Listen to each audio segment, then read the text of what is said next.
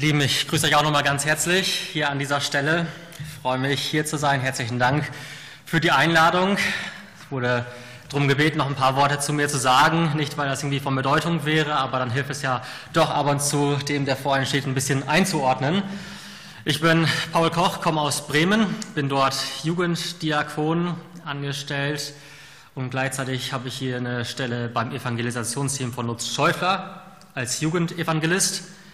Ich habe Theologie studiert, fünf Jahre, drei Jahre davon bin ich in der Schweiz gewesen und zwei weitere in Hamburg. Komme ursprünglich auch selbst aus dem Norden und gerade weil die Schweiz so die zweite Heimat geworden ist in den Bergen, da freue ich mich immer, wenn ich hier runterkomme zu euch, wo es ein bisschen hügeliger ist als bei uns. Und genau, das soweit zu mir. Ich bin verheiratet mit Melanie. Das ist so mitunter das Wichtigste über meine Person.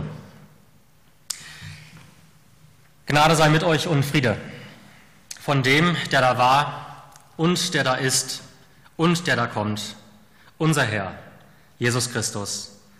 Amen.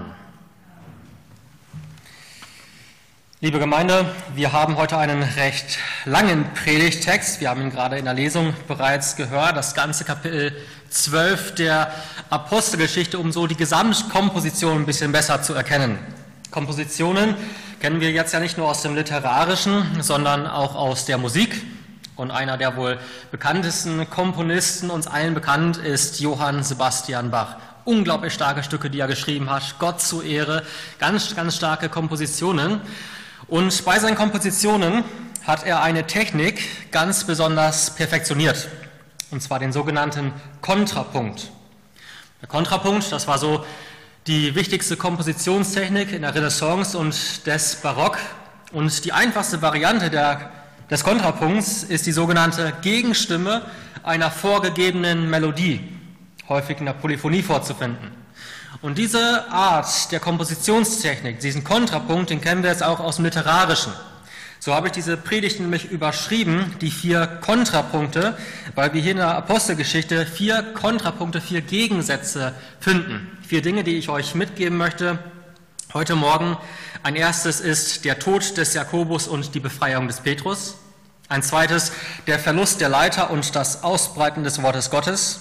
Ein drittes das offene Tor und das verschlossene Tor.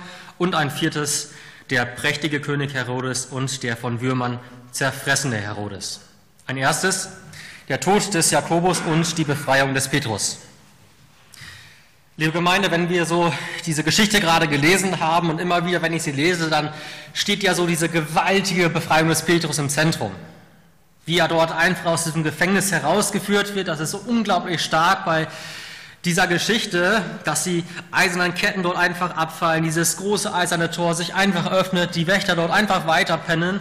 Da kann man sich einfach nur freuen, da kann man nur jubeln und aufschreien, Halleluja, Halleluja, großartig, was Gott dort Großes getan hat an diesem Apostel. Das ist super, das ist wunderbar, wenn es diesen Kontrapunkt nicht gäbe, mit dem diese ganze Geschichte beginnt. In den ersten beiden Versen da ist davon die Rede, dass der Jakobus getötet wird. Da heißt es, um jene Zeit aber legte Herodes, der König, die Hände an einige derer von der Versammlung, um sie zu misshandeln.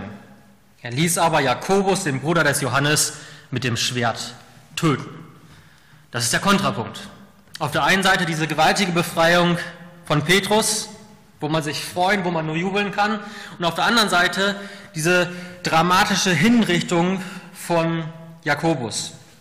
Petrus erlangt auf gewaltige Art und Weise die Freiheit. Wunderbar, super. Er darf weiterleben. Für ihn geht es weiter. Das Leben kann fortgesetzt werden. Der Missionsauftrag kann wieder in Angriff genommen werden. Für einen Jakobus geht es nicht weiter. Ein Jakobus stirbt. Petrus, einer der großen Führer in der Gemeinde, einer der Apostel gewesen. Aber Jakobus ebenfalls. Das war jetzt nicht irgendwie so ein Wichtelmännchen in der Gemeinde. Das war der Bruder des Johannes. Jakobus war einer der ganz, ganz Großen. Er gehörte zu den drei Lieblingsjüngern des Herrn. Petrus, Johannes und Jakobus. Die drei waren immer wieder dabei, dort, wo eben besondere Momente gewesen sind, auf dem Berg der Verklärung, bei der Heilung von der Tochter des Jairus. Dort im Garten geht Seemann, ganz am Schluss nochmal, wo unser Heiland nochmal auf die Knie gegangen ist, da waren sie mit dabei. Jakobus war jetzt nicht irgendwer, er war mit dabei. Und dieser Jakobus der stirbt. Für Petrus geht es weiter, für Jakobus nicht. Dann heißt es in Vers 5, dass für den Petrus anhaltend gebetet wurde von der Gemeinde. Anhaltend zu Gott.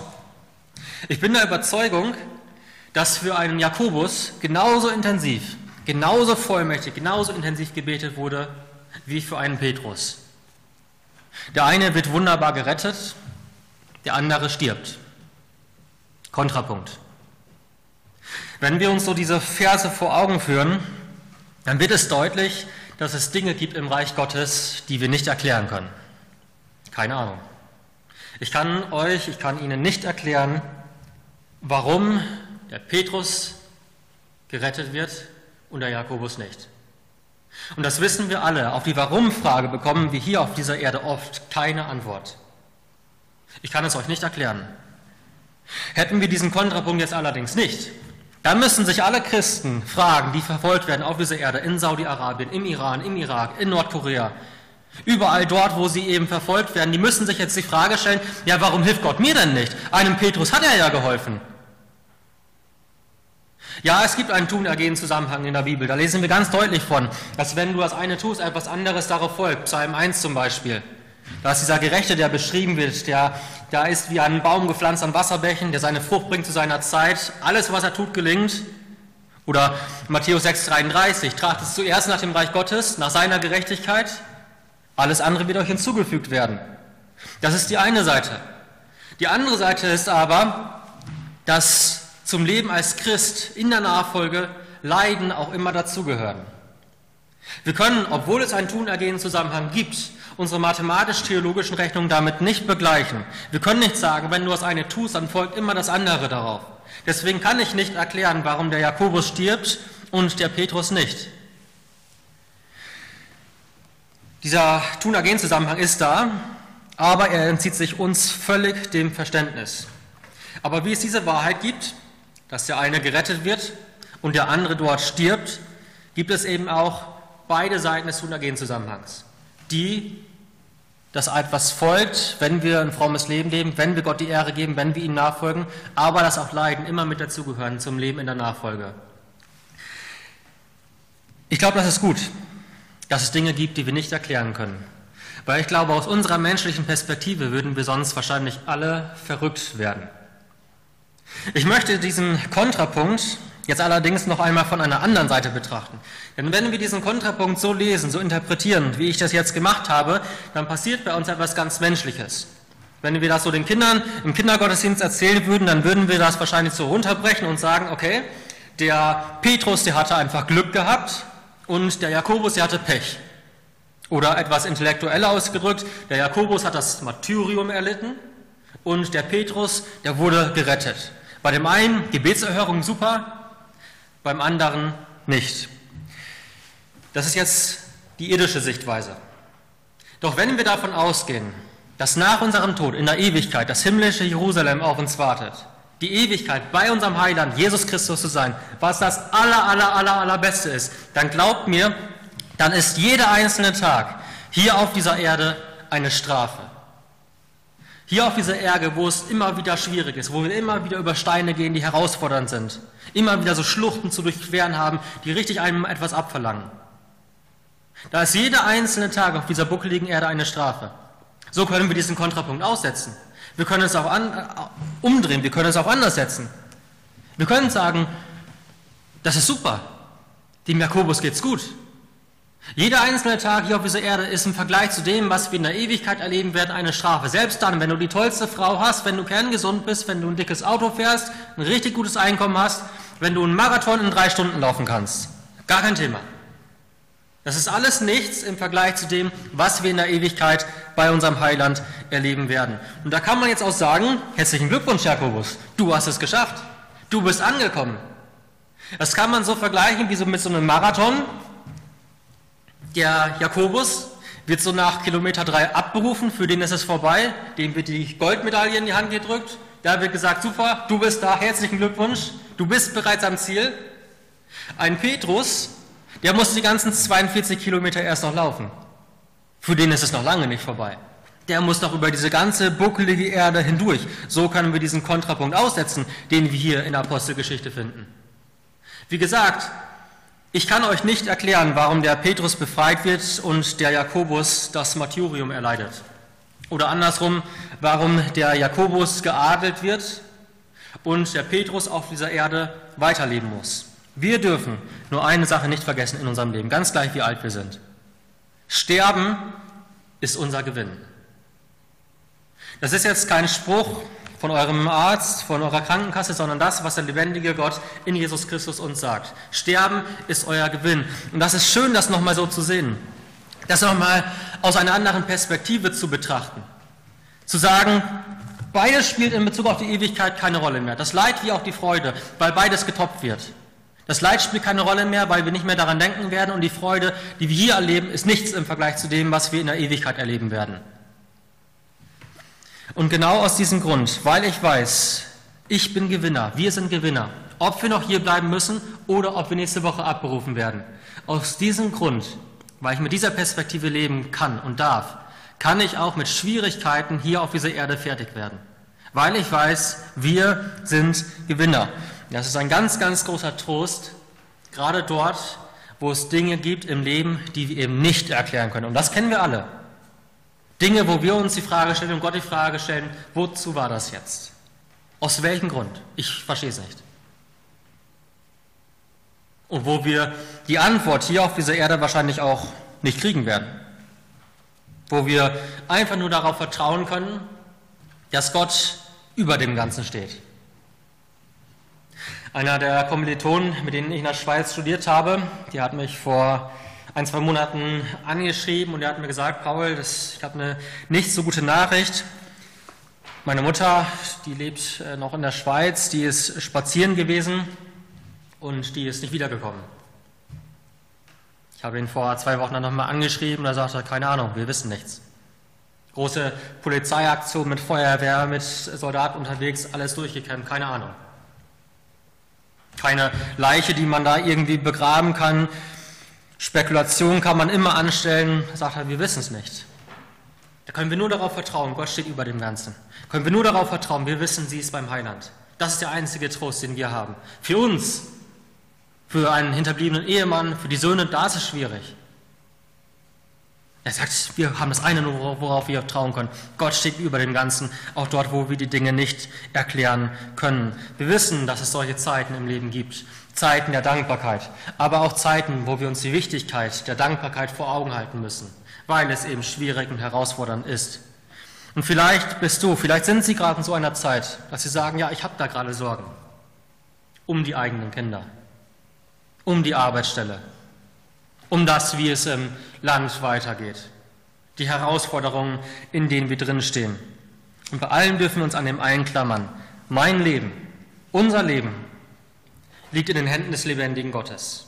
Er hat alles in seiner Hand. Daran dürfen wir uns klammern. Es gibt Dinge, die wir nicht begreifen und dennoch nebeneinander stehen lassen können. Und scheinbar traut Gott uns zu, in genau dieser Spannung zu, lesen, zu leben. Und darin dürfen wir immer wieder erleben und erfahren, wie großartig unser Gott ist. Ein erstes der Tod des Jakobus und die Befreiung des Petrus. Ein zweiter Punkt, den wir hier finden in der Apostelgeschichte, ist der Verlust der Leiter und das Ausbreiten des Wortes Gottes. In dieser Geschichte wird uns jetzt davon berichtet, dass die Gemeinde vor Ort ihre beiden Leiter verliert. Zwei Topstars sind nicht mehr da. Auf der einen Seite der Jakobus, der brutals aus dem Leben gerissen wird, und dann der andere, der Petrus, das lesen wir in Vers 17, im letzten Satz des Verses, das überliest man dann so schnell. Da heißt es über den Petrus, und er ging hinaus und zog an einen anderen Ort. Für Petrus ist ja auch Endstation. Ab Kapitel 13 geht es mit dem Apostel Paulus weiter. Dann lesen wir von Petrus kaum noch etwas. Hier ist, hier ist vorbei mit ihm. Wir wissen nicht mehr, was dann anschließend noch gewesen ist. Das ist interessant. Die Gemeinde verliert hier ihre beiden Leiter und die gesamte Perikope, das ist auch Grund, warum wir in der Lesung das gesamte Kapitel gelesen haben, Ganz am Schluss heißt es in Vers 24, das ist der Kontrapunkt dazu, da heißt es, das Wort Gottes aber wuchs und mehrte sich. Also auf der einen Seite ist die Gemeinde vor Ort die ihre beiden Leiter verliert. Zwei Topstars sind nicht mehr da. Nochmal, das sind keine Wichtelmännchen, sondern vollmächtig begabte Apostel. Die waren mit unserem Heiland unterwegs, drei Jahre lang. Die haben alles mitbekommen. Vom Anfang bis zum Ende. Denen wurde immer wieder eingetrichtert, worauf es ankommt. Die waren dabei. Und auf der anderen Seite der Kontrapunkt,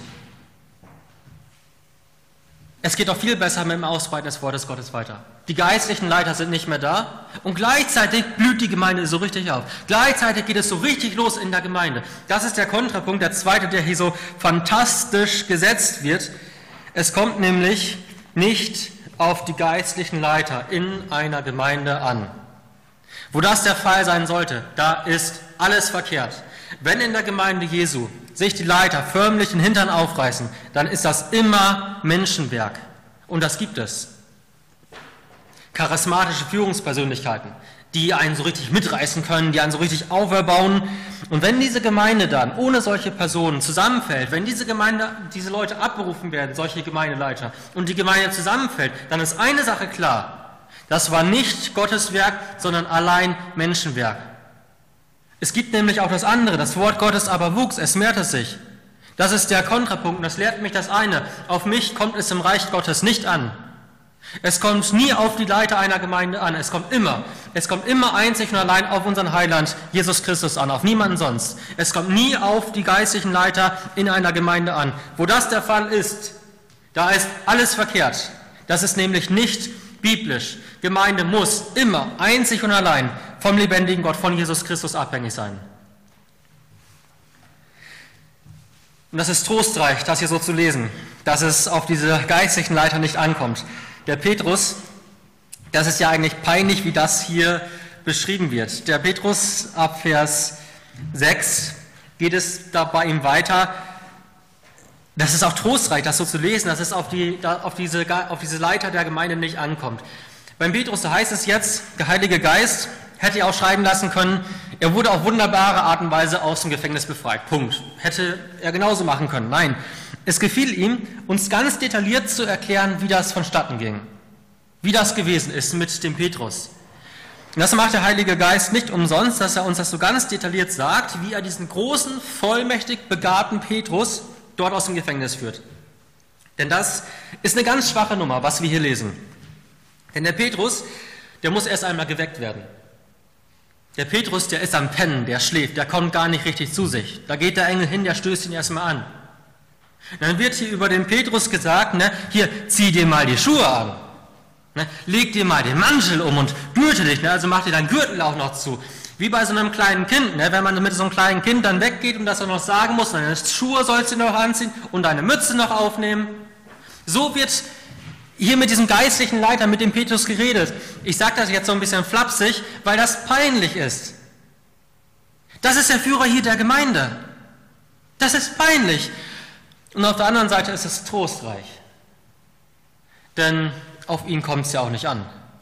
Auf einen Petrus, der Fischer, der wahrscheinlich Analphabet war. Auf den kommt es auch nicht an. Reich Gottes ist nicht, ist niemals von Menschen abhängig, sondern immer allein vom lebendigen Gott. Markus 4.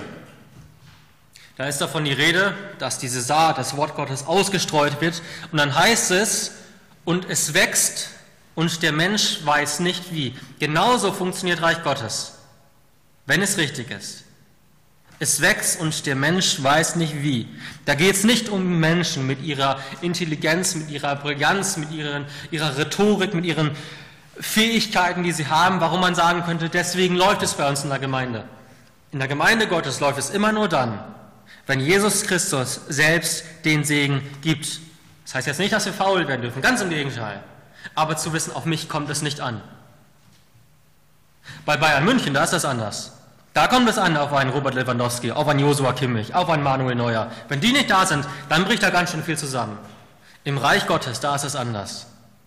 Obwohl hier die beiden Leiter, Jakobus als auch Petrus, obwohl beide nicht mehr da sind, geht es so richtig weiter. Das Wort Gottes aber wuchs und mehrte sich, weil Reich Gottes nicht von Menschen abhängig ist. Und das ist so ein ganz, ganz starker, wunderbarer Kontrapunkt, der uns hier gezeigt wird, und der eben trostreich ist, gerade dort, wo wir manchmal müde und bedrückt sind, wo wir uns die Frage stellen, wie soll es weitergehen?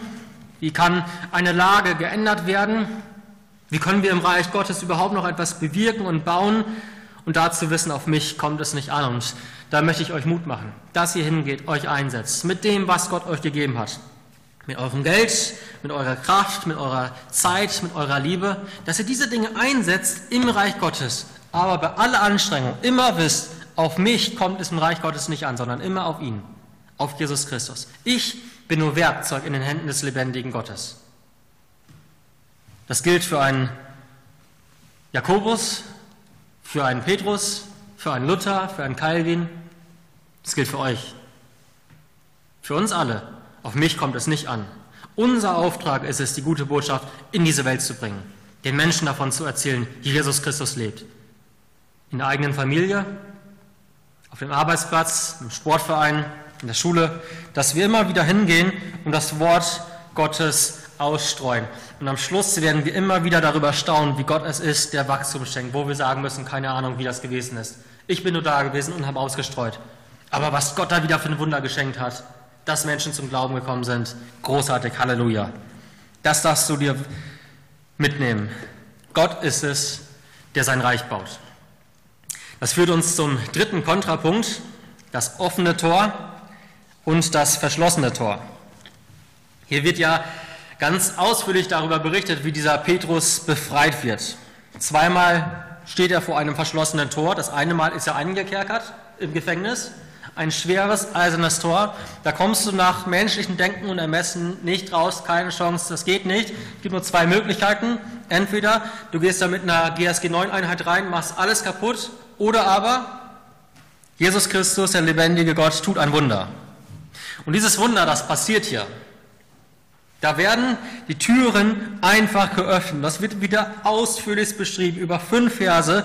Nochmal, Gott hätte, hätte schreiben lassen können, auf wunderbare Art und Weise ist Petrus freigekommen. Super, großartig. Nein, Gott gefiel es, uns das ganz genau zu erläutern, dass es überhaupt kein Problem für ihn ist, dass, dieses, dass die Ketten, diese schweren eisernen Ketten einfach abfallen. Dass die Wächter, die er anschließend mit ihrem Leben bezahlen dafür, einfach weiterpennen. Dass das eiserne Tor sich wie von selbst öffnet, dass es gar kein Thema ist für den lebendigen Gott. Das gefiel ihm uns, das genauso mitzugeben. So ist das mit unserem Heiland. So ist das mit unserem Herrn. Für ihn ist es kein Thema, kein Problem, die Tore, die Türen, die zu sind, einfach aufzumachen. Das wissen wir. Ihr ganz besonders hier. 3. Oktober, Wiedervereinigung, 9.11.1989. Als Menschen hingegangen sind, gebetet haben, auf die Knie gegangen sind und den lebendigen Gott angerufen haben. Und auf einmal, bums, Ende der DDR. Und das wissen die Älteren unter euch und Ihnen, wenn 1988 jemand dahergekommen wäre, gesagt hätte, da ist nächstes Jahr die Mauer weg, das hätte niemand geglaubt. Helmut Kohl hat selbst gesagt, das war der lebendige Gott. So ist es mit unserem Heiland. Für ihn ist es gar kein Thema, so eine Mauer einfach umzustoßen, so die Türen einfach zu öffnen, gar kein Problem. Was für Gott allerdings häufiger ein Problem ist, sind nicht die verschlossenen Türen und Tower, Mauern und Tore dieser Welt, sondern die verschlossenen Türen in der Gemeinde. Und das ist der Kontrapunkt, der hier so wunderbar gesetzt wird. Denn das wird wieder ausführlich hier erzählt, aus einer vermeintlichen Nebenbemerkung. Da muss man sich wirklich fragen, warum steht das im Text, wo eigentlich doch ganz komprimiert und so das Wichtigste in der Bibel zusammengefasst wird. Ausführlich über vier Verse. Petrus ist jetzt frei, der kommt zu sich, der geht aus dem Gefängnis raus und er fragt sich jetzt, wo soll ich hingehen? Erste Reaktion, ich muss zur Gemeinde. Da geht er hin zu Maria und die sitzen da drin mit der Gemeinde. Er klopft an, Bam, das Tor, die Tür der Gemeinde bleibt zu. Dann kommt die Gemeinde, die Magd Rode, und dann heißt es, als die Gemeinde den Petrus da hört, dass sie vor Freude das Tor nicht aufmacht. Dann geht sie zum Verantwortlichen der Gemeinde und erzählt das, da ist der Petrus draußen. Und die Reaktion der Gemeinde, die ist von Sinn. Die hat sie nicht alle. Dann wird das erstmal so theologisch erklärt habe, da brauchen wir uns theologisch gar nicht weiter mit auseinanderzusetzen. Dann denken die ein bisschen weiter in der Gemeinde und dann heißt es, dann gibt es eine zweite theologische Erklärung, ja, das ist der Engel, dann wird das so schön fromm umhüllt muss es halt anders irgendwie erklärt werden. Aber die Gemeinde lässt die Türen zu. Die raffen das mal wieder nicht. Die verstehen das nicht. Und das ist ganz, ganz oft in der Gemeinde Jesu der Fall. Das ist ganz, ganz oft der Fall, dass groß da draußen die Wunder geschehen, dass die Tore, dass die Türen, die Mauern einfach umfallen, aber die Gemeinde versteht das nicht. Die braucht oft ganz, ganz, ganz lange. Die Gemeinde sieht nicht, dass Gott die Wunder tut. 2. Könige 16. Da ist Elisa mit seinem Knecht, die werden gerade umlagert von den Syrern, die werden angegriffen und dann kommt dieser Knecht ganz panisch zu Elisa und sagt hier, wie sollen wir das machen? Die sind so stark, die sind uns überlegen, da kommen wir gar nicht gegen an. Was macht Elisa? Der geht ins Gebet und er bittet Gott her, öffne du ihm die Augen, dass er sehe. Und dann sieht dieser Knecht, und dann sieht er diese ganzen feurigen Wagen um die Assyrer eben herum, die dann final eben vernichtet werden. Er versteht es erst nicht. Und dann tut Gott das ganz, ganz große Wunder. Und dieses Verhalten, das finden wir immer wieder in der Bibel. Bei der Ostergeschichte. Die Frauen sind jetzt beim Grab gewesen, die kommen zu den Jüngern und die sagen, Jesus ist auferstanden. Er lebt. Denen, denen das immer wieder eingetrichtert wurde, ich werde sterben, ich werde auferstehen, ihr werdet mich wiedersehen. Jetzt ist Jesus auferstanden und die verstehen das nicht. Ihre Reaktion gegenüber den Frauen, auch dort, ihr tickt nicht ganz richtig. Das, das ist Quatsch. Die Leute aus der Kerngemeinde, die begreifen das nicht. Anschließend ist Jesus ihnen begegnet. Da war einer aus dieser Kerngemeinde nicht dabei, der Thomas. Und dann erzählen sie ihm das, dem Thomas. Auf seine Reaktion, ha, auf euer Geschwätz gebe ich gar nichts. Erst wenn ich hingehe und meine Hände ne, in seine Wunden lege, dann werde ich glauben, aber auf euer Gerede doch nicht. Die Emmaus-Jünger, die sind unterwegs mit dem Licht des Lebens, mit dem Brot dieser Welt. Und die raffen das nicht, die verstehen das nicht. Und genau das ist ganz, ganz oft in der Gemeinde Jesu der Fall. Dass Gott die großen Wunder tut, dass Gott es ist, der wirkt und die Gemeinde versteht das nicht. Die beschäftigt sich lieber mit irgendwelchen nichtsnutzigen Streitthemen und ist zu kleingläubig zu sehen, was Gott Großes tut. Wie hier in der Geschichte. Erst bleibt das Tor zu vor Freude, dann ist sie von Sinnen und dann wird das schön theologisch fromm umhüllt. Vor einigen Wochen, ihr habt das mitbekommen, ist der Taliban wieder einmarschiert, hat große Teile von Afghanistan wieder eingenommen. Was wird jetzt logischerweise passieren? Wir haben es 2015 erlebt. Viele Flüchtlinge werden wieder Richtung Europa, gerade natürlich auch Richtung Deutschland kommen. Natürlich, das wissen wir, es ist nicht in Ordnung, wenn Millionen von Menschen unkontrolliert in ein Land kommen. Da kann man sich politisch, da kann man sich gesellschaftlich total drüber aufregen, gar keine Frage. Aber wir müssen uns immer wieder eine Frage stellen.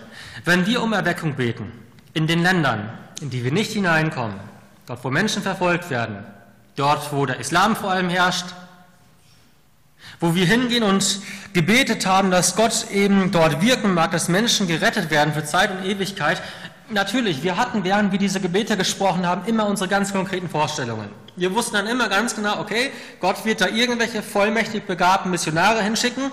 Wir unterstützen das natürlich alles als Gemeinde, ja, finanziell mit unseren Gebeten. Jetzt kommen die auf einmal in Scharen zu uns und werden auch in Zukunft weiter zu uns kommen. Und dann stellt sich uns die Frage, was machen wir mit denen?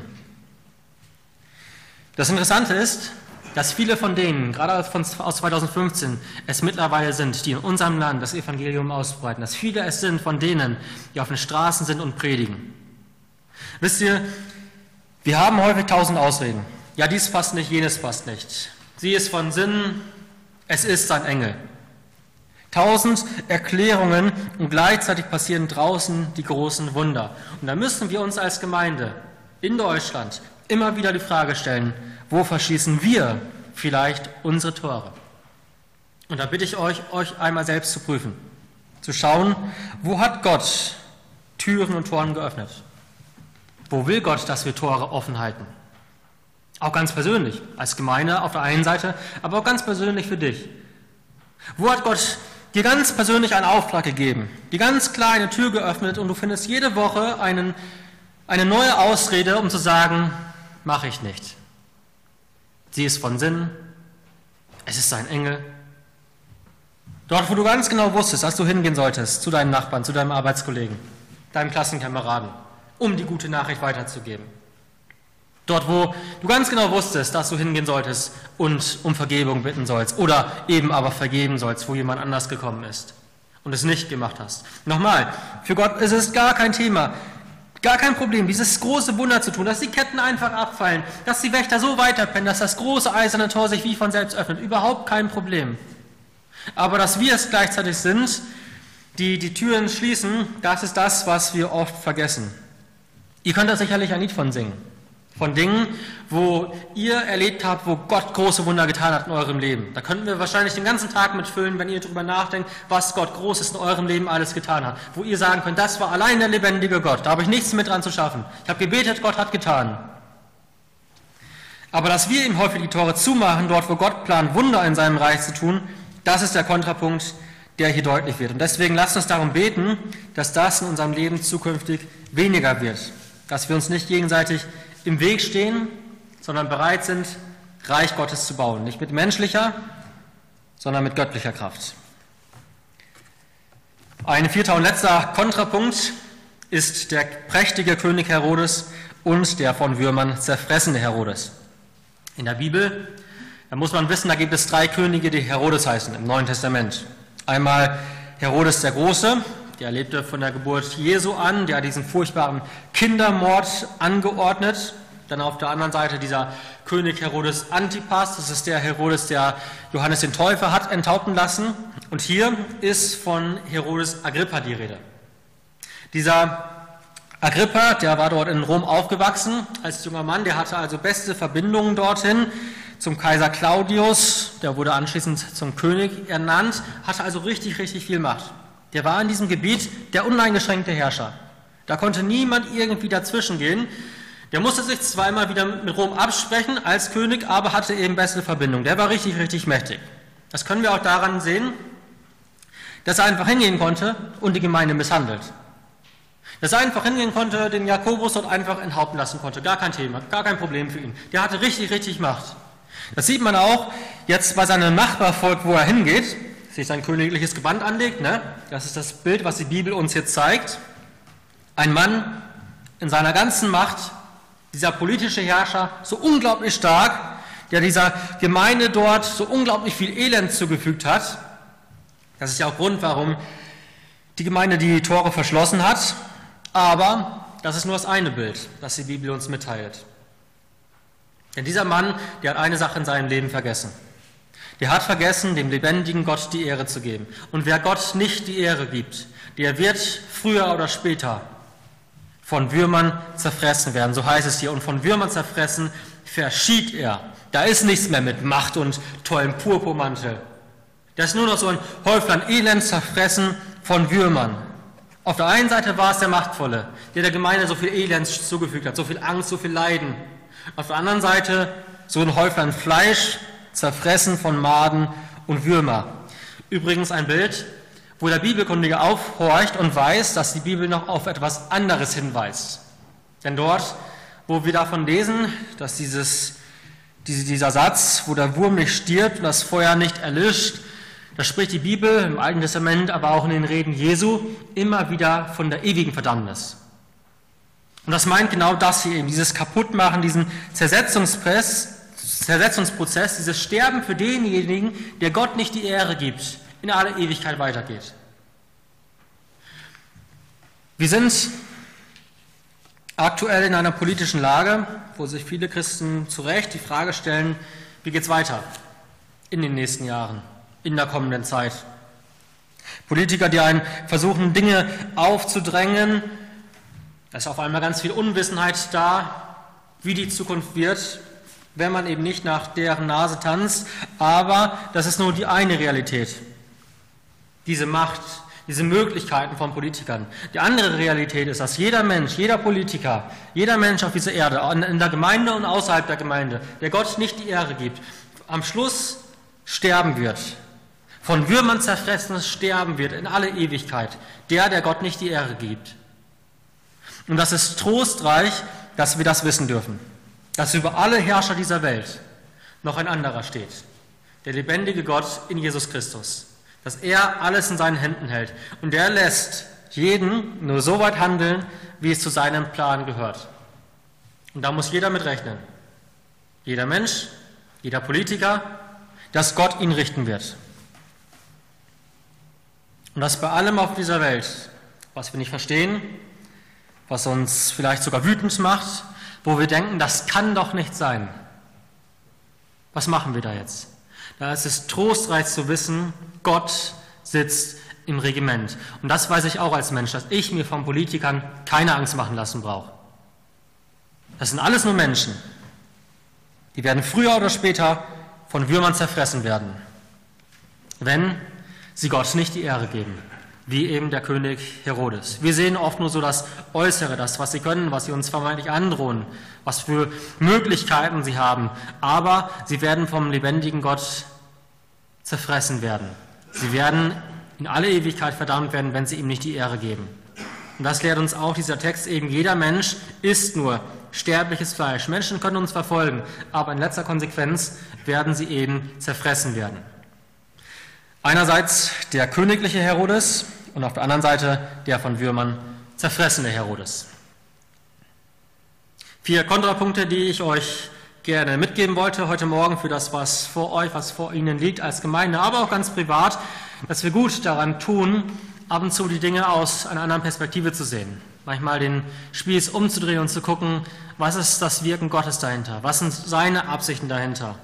Und zu wissen, final ist es Gott immer selbst, der den Segen gibt in seinem Reich und bei allem, was wir nicht erklären können, wo Unwissenheit da ist in Bezug auf die Zukunft, dass wir wissen dürfen, Gott ist es, der im Regiment sitzt.